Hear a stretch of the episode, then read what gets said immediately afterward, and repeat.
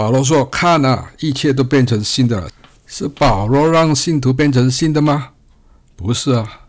是保罗批准他们变成新的吗？也不是啊。保罗只是强调他们已经是新的。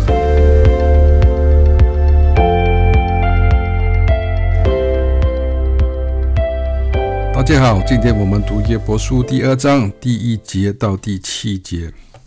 又有一天，神的众子来次立在耶和华面前，撒旦也来到其中，到耶和华面前。耶和华问撒旦说：“你从哪里来？”撒旦回答耶和华说：“我从地上走来走去，上去下来。”耶和华问撒旦说：“你曾用心查看我的仆人约伯没有？地上再没有人像他完全正直，敬畏神，远离恶事。”你虽激动我攻击他，无故地毁灭他，他仍然保持他的纯正。撒旦回答耶和华说：“人以皮代皮，情愿舍弃一切所有的，保全性命。你且伸手上他的骨头和他的肉，他必当面咒骂你。”耶和华对撒旦说：“看哪，他在你手中，只要存留他的性命。”好，好多人读到这里呢，都会心想。看呐、啊，那不是耶和华批准撒旦，让撒旦去攻击耶伯，让他生病吗？那我的答案是没有啊。哪说到耶和华批准撒旦去攻击耶伯呢？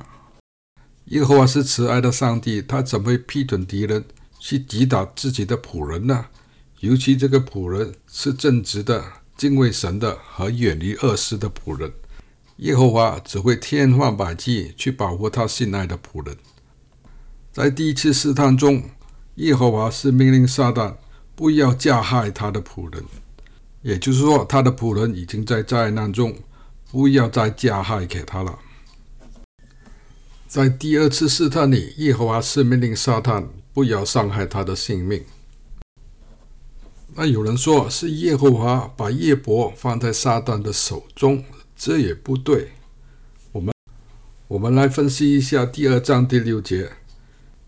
耶和华对撒旦说：“看哪，他在你手中，只要存留他的性命。”“看哪”的意思是你知道，或者说你们要知道。“看哪”这个词呢，是经常出现在圣经里。这个词语不代表发言者的权利或者行动，它只代表发言者在强调一件事或者一件事实。好比说，使徒保罗。在哥林多后书第五章第十七节说：“所以若有人在基督里，他就是信造的人，旧事已过，看哪，一切都变成新的了。”保罗说：“看哪，一切都变成新的了。”是保罗让信徒变成新的吗？不是啊。是保罗批准他们变成新的吗？也不是啊。保罗是在强调一件事实。就是信徒在主里，他们已经变成信的了。因为好多信徒或者门徒都往往看不见这个事实，所以保罗就说：“看呐，你要看得见，你们要知道，在主里你们已经是变成信的了。”就凭着这个道理，我们回到约伯书，我们回到约伯书，当耶和华对撒旦说：“看呐，约伯是在你手里。”这时候，耶和华没把撒旦交在撒旦的手里，他只是说明一件事，他是想让他知道，其实呢，他是让我们知道，约伯已经在撒旦的手里了。约伯是怎么掉在撒旦的手里呢？是因为约伯本身的恐惧。约伯是一个完全正直、远离恶事、敬畏神的仆人，但是呢，他活在恐惧当中，这个恐惧是邪恶的，恐惧是撒旦的诡计，是撒旦的性格。约翰一书第四章说：“爱里没有惧怕，爱既完全，就把惧怕除去，因为惧怕里含着痛苦或者惩罚。惧怕的人在爱里未得完全。撒旦是因为他犯了罪，他是等着上帝的惩罚。”所以他是时时刻刻都活在恐惧当中。约伯是因为他相信了撒旦的谎言而活在恐惧当中。一波恐惧和担忧的话语，破坏了上帝给他的篱笆的祝福。所以，当耶和华对撒旦说：“看哪，他在你手里呢。”他只说明一个事实：约伯已经在你手里了。但是呢，不要伤害他，也不要拿其他的生命。那有人问：难道撒旦不知道一波已经在他手里吗？事实就是如此，撒旦当时是完全不知道一波已经拿到手了。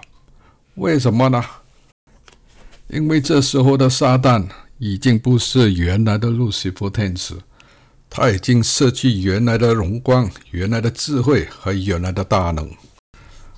这曾在上帝身边的大天使，已经变成一个软弱、无能甚至愚蠢，靠着谎言去诈骗人类的撒旦。那有人问：那为什么耶和华当时不进一步的去保护叶伯呢？他不是全能万能的上帝吗？为什么他让撒旦去折磨他心爱的仆人呢？不错，耶和华是万能的，他也不愿意看到自己心爱的仆人受到撒旦的折磨。耶和华是正义的上帝，他没有权利去干涉耶伯的决定。正如亚当和夏娃相信了撒旦的谎言。决定要吃那个禁果的时候，上帝耶和华不能干涉他们的决定，也不能强迫他们不要吃那个东西。上帝是以他的形象和样式造人，他给我们能力和权利去选择，他也把大地的主权交给人去管理、去决定。所以，正义的上帝不能干涉我们的决定。耶和华上帝是非常希望我们回到他的身边，听从他的旨意。但是他是从来不会强迫我们的决定的。接受耶稣基督为我们的救主，也是我们的本分和决定。上帝也不会去强迫我们去相信他。但是希望你们今天会做出正确的决定。